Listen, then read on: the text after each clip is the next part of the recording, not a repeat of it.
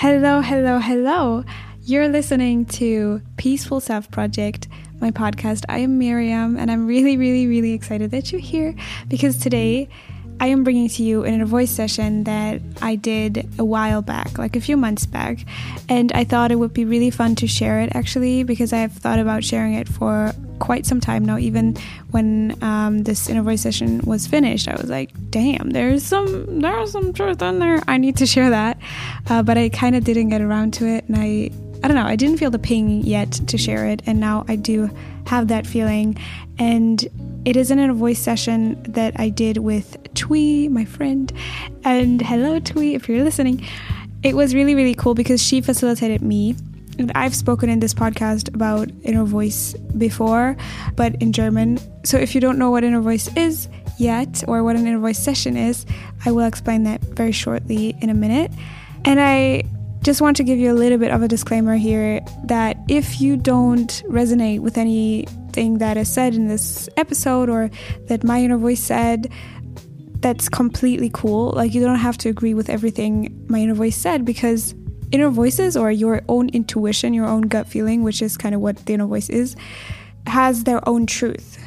It will probably align with a lot of what inner voices say, but nonetheless, everybody has their own truth, everybody has their own feeling. So that's just what I want to say here that you don't feel like you need to agree with anything or that I'm the guru here and I'm telling you all how it is.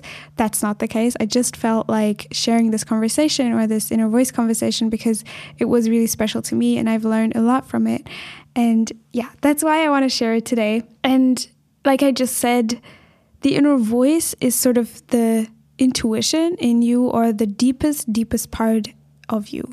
So there are many layers of a person or a personality. And I would say, like, there is sort of the personality, the identity, the mind, the critical thinking, and the sort of conditioned self that feels like it has duties, it has things that have to align with societal norms that is sort of formed out of experience. So that's why we have certain fears, anxieties, or trapped emotions that we couldn't release yet, and all that. So there is this part of us that is really conditioned and that's sort of what makes us who we are. That's what we sometimes say. And then we can even go deeper, deeper, deeper into ourselves where there is only loving awareness left. So there is no story about who we are, there is no identity really, there is no mind. And it's just the deepest part of ourselves that is free from all the conditioning that we went through when we grew up, that when we went through while living in a society. There's nothing we feel like we have to be. And so this is the part in us. This is the intuition. This is this feeling that you sometimes feel of like, oh, I need to do this, or oh, it feels really bad to do this. I shouldn't do that. And now I want to explain what an inner voice session is real quick. It's there is an inner voice facilitator who sort of holds the space for you to drop into this place and they tell you and teach you how to do that and i'm an inner voice facilitator too.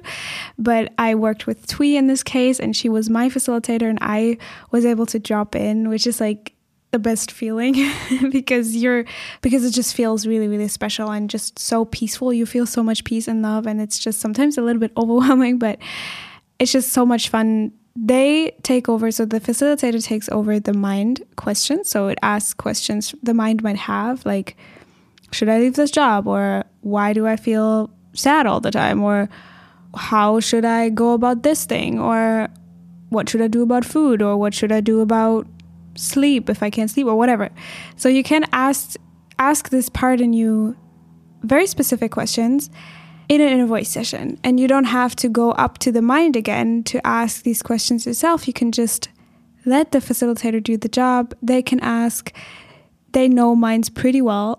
and so it just, it's for me, it's just such a beautiful experience to do that or get to do that. And that's why I thought it would be really fun to share this inner voice session with you. Also, to that you, as a listener, know what I'm talking about all the time when I'm like, oh, I'm doing inner voice and I'm an inner voice facilitator and all that stuff. I just wanted to demonstrate how it actually looks like. And now I'm going to play you a little bit of the session. I just show you a part of it which was very profound to me and kind that is kind of general and not really personal. And I just thought that would be really fun to share. I really hope you enjoy it. I'm just going to play the whole thing and then afterwards I might say a few words. I invite you to keep an open mind if you don't really get what inner voice is saying, that's completely cool too. Sometimes they're a little bit cryptic, or sometimes it just makes a lot of sense to the person that is dropped into the inner voice because you kind of get all these images and it kind of feels like detective work. It's like, oh, this puzzle piece fits into this one, and it's just really fun. And yeah, I hope you enjoy. Make yourself some tea or go for a walk, whatever it is. And I invite you also to slow down, and you might hear me breathing a lot. You might hear me yawn. That just means that I sort of release any emotion or release something. It's totally cool. And there might also be some pauses, although I've cut them down a little bit so it doesn't take up too much space. And it might also be helpful to know that my inner voice described when asked about love or sort of how it would describe love, it explained it as sort of like this hazy, glowing, sort of cloudy ball of love that everybody owns, but everybody owns their own version of it, but it's all the same. Just so you know what this image sort of means. And I guess that's all for me for now. And I will play the inner voice session now, and I hope you enjoy.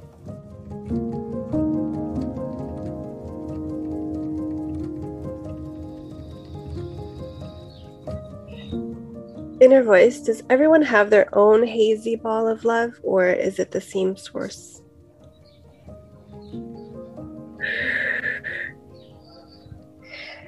Both. It's the same, but it's everyone's own. We sort of, hmm.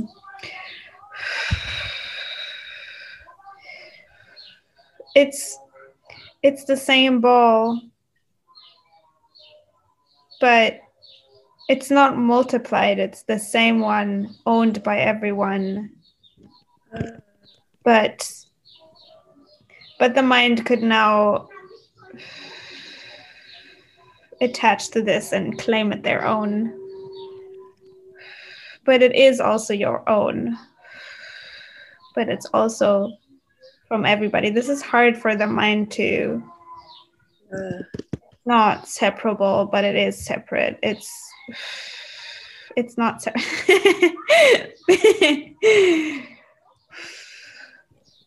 it's the same love that everybody owns. This is how the mind can understand it. Miriam doesn't have to do anything to increase anyone else's love inner voice.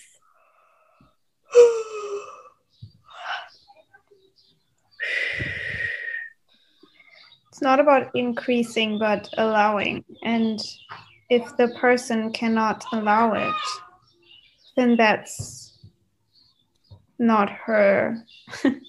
Minds like to say problem. It's not her problem. not her thing to change or fix.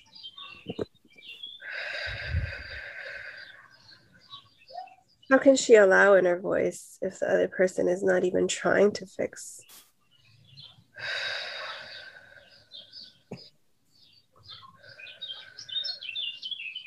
Come back here.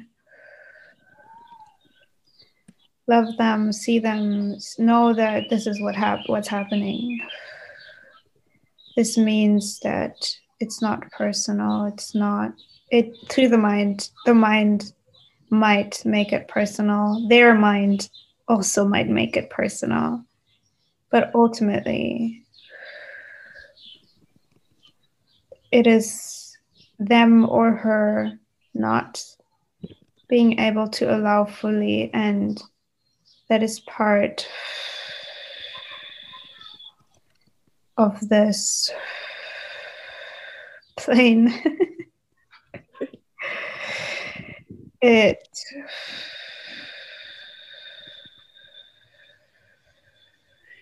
mm, she sometimes wonders why certain people fall in love and others don't if it's all the same. If you could fall in love with everybody. Mm-hmm. Mm. There is so many minds have so many beliefs, conditions. Like for some reason we see like a Okay. There is like we said with the allowing some people have so many mind mind stories and cultural stories and where they're coming from, what they're doing, if they are evil, if they're not evil, if they are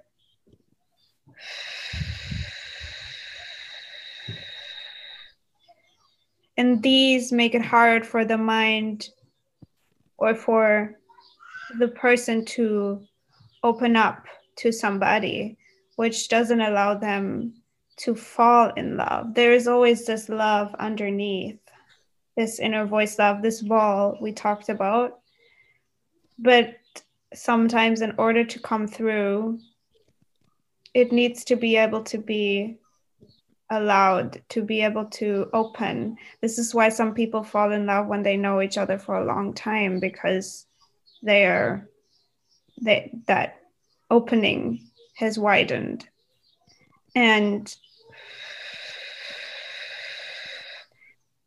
and the mind is not always on board with the other beliefs with the other lifestyle the conditioning the trauma whatever. So it can't open. It can't let the love shine through. Mm.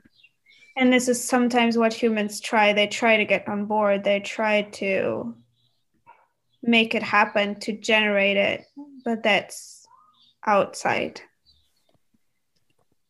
And this has to do with the human experience because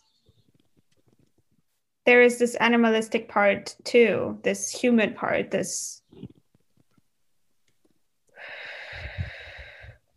this sort of attraction part that you have to smell another person that you have to involve your senses. And this is very physical. This is why people are attracted to certain people. But then there is this love too that needs to be allowed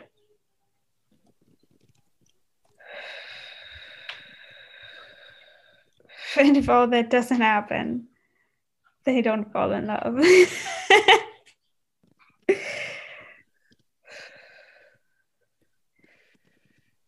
Is that okay, inner voice, if they don't fall in love? The the physical experience needs opposition, needs contrast, needs Otherwise, you would fall in love with everybody. it would be very a lot. it would be a lot. a lot of love.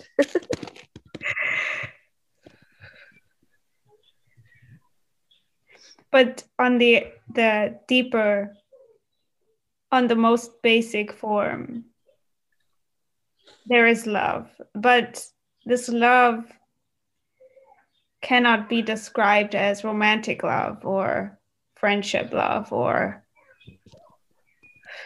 it's just there. It's not even describable. It's just the purest form of love which coexists in everything.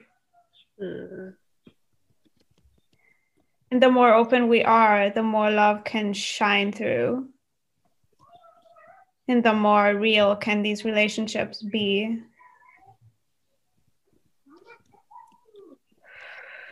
But it's like a little prism that this love gets filtered through into different directions, which could be familial love or friendship or romantic love. And then, as I said, there's this physical part too.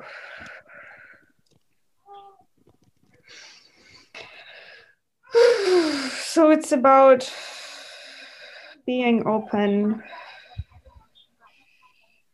knowing what's going on. That helps the mind to not freak out.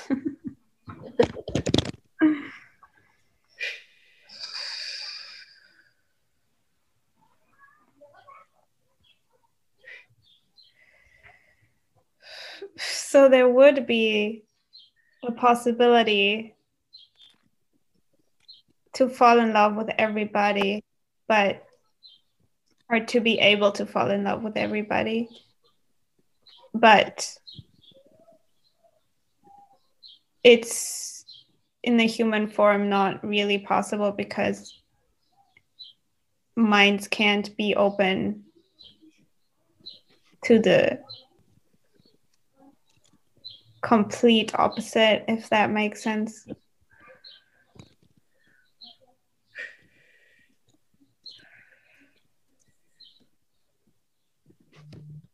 And bodies cannot be attracted to every body.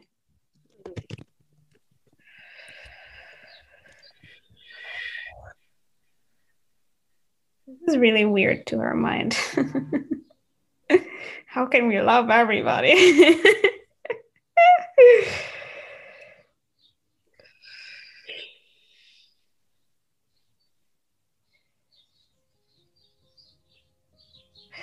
We're good for now.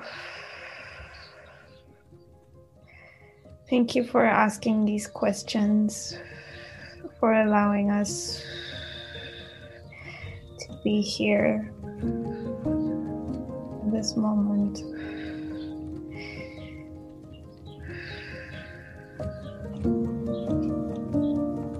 Thank you, in inner voice.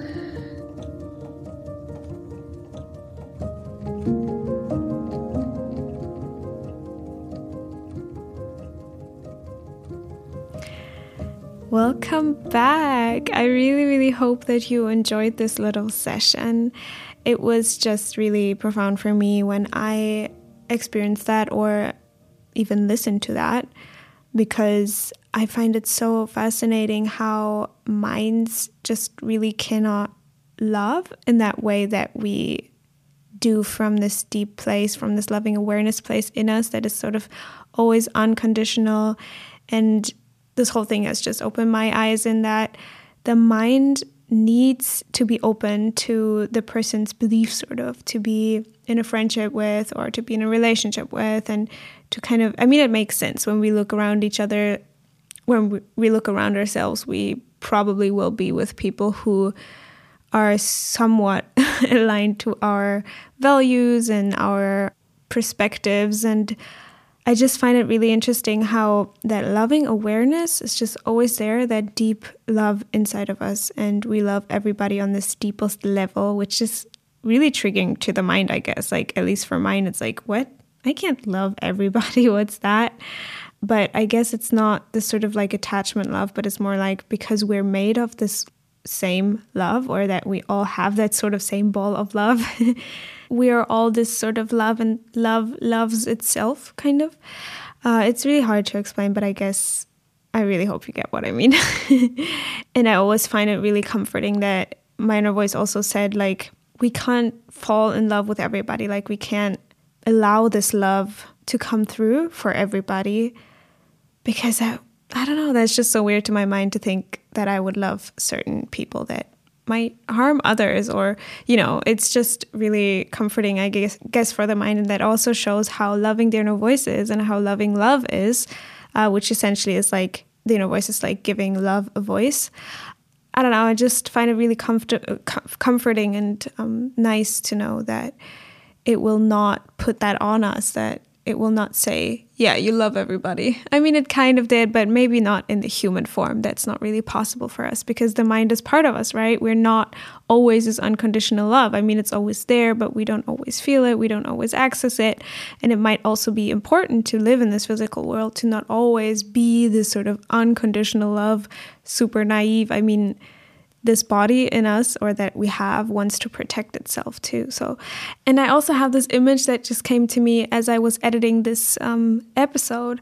Is like, I guess we have this sort of well of love or of unconditional love, that well of loving awareness that is in us or that we are, that is our deepest part, that is our deepest self. And it's as if there's a well and it's sort of clogged with all the things that minds have, like that minds belief, that minds see as true, that are maybe prejudices, whatever. Or even thoughts, experiences, expectations, all that stuff. Like this sort of well is clogged with all these things. And then, if there comes a human and we are entering some sort of whatever kind of relationship that is with them, it kind of depends on how much love can come through of like how clogged this well is with all these opinions and mind attachments. And the more we align with this person or even let's say not align with them but how open we are to them or the idea of them the more love can come through if that makes any sense. And i also find it really really interesting and sort of fitting that the body is not this loving awareness because I guess that's sort of not physical and the body is really physical. The body is what makes us human. The body is how we are human on this earth. And I feel like it's nice that the body has the say in it too, that it's like, oh, I can smell that person. You know, I kind of, I'm open to them. And the body is also like, no, I can't really feel that person. I can't, you know, they're out sort of that, that kind of way. And I feel that's um, really nice too and soothing that the body has a say too, and that it's sort of multiple factors that play into why we are with certain people in what kind of form that takes, like friendship, love, familial love. I mean, it, it mentioned that prism um, of which kind of filter this love is, this unconditional love is sort of shining through, or which is coming through. So I think it's quite nice to know there is so many different types of love, but it's all kind of just the same love shining through or coming through a different filter. And yeah, I really hope that you enjoyed this one. If you can't agree with this, it's completely cool, like I said. And also, if that was really interesting to you, you could also ask your inner voice what it says to you or just feel into what feels true for you and what doesn't. Because inner voice because everybody has a different truth everybody has their own truth and i think it's really important to listen to your own truth rather than mine or rather than the one from my inner voice. But i mean we're all from the same source so in this in some sort of way it aligns. But i just find it important that you respect your mind and you know hear the things that are true to you. And if you want to learn more about inner voice or just drop down and have somebody hold space for you like I had in this session, you can totally write me and ask for an inner voice session. I would be glad to hold space for you um, and work with you and have you learn to connect to your inner voice if that's something you would like. Or you could also listen to some of my past podcast episodes if you're able to speak German.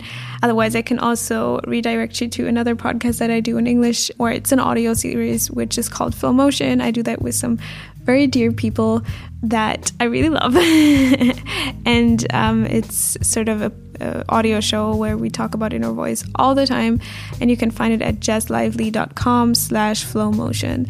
And yeah, so if you want to learn about it that way, I'm really happy to bring this to you. And yeah, I'm just really happy to do this and to be able to do this. And I'm sending lots and lots of love, and I really hope we find each other on some of these places I mentioned. And I wish you a wonderful, sunny, and warm, and beautiful day. And if that's not something you're experiencing right now, that's completely cool too. I'm sending you a hug, and yeah, see you soon. Bye bye.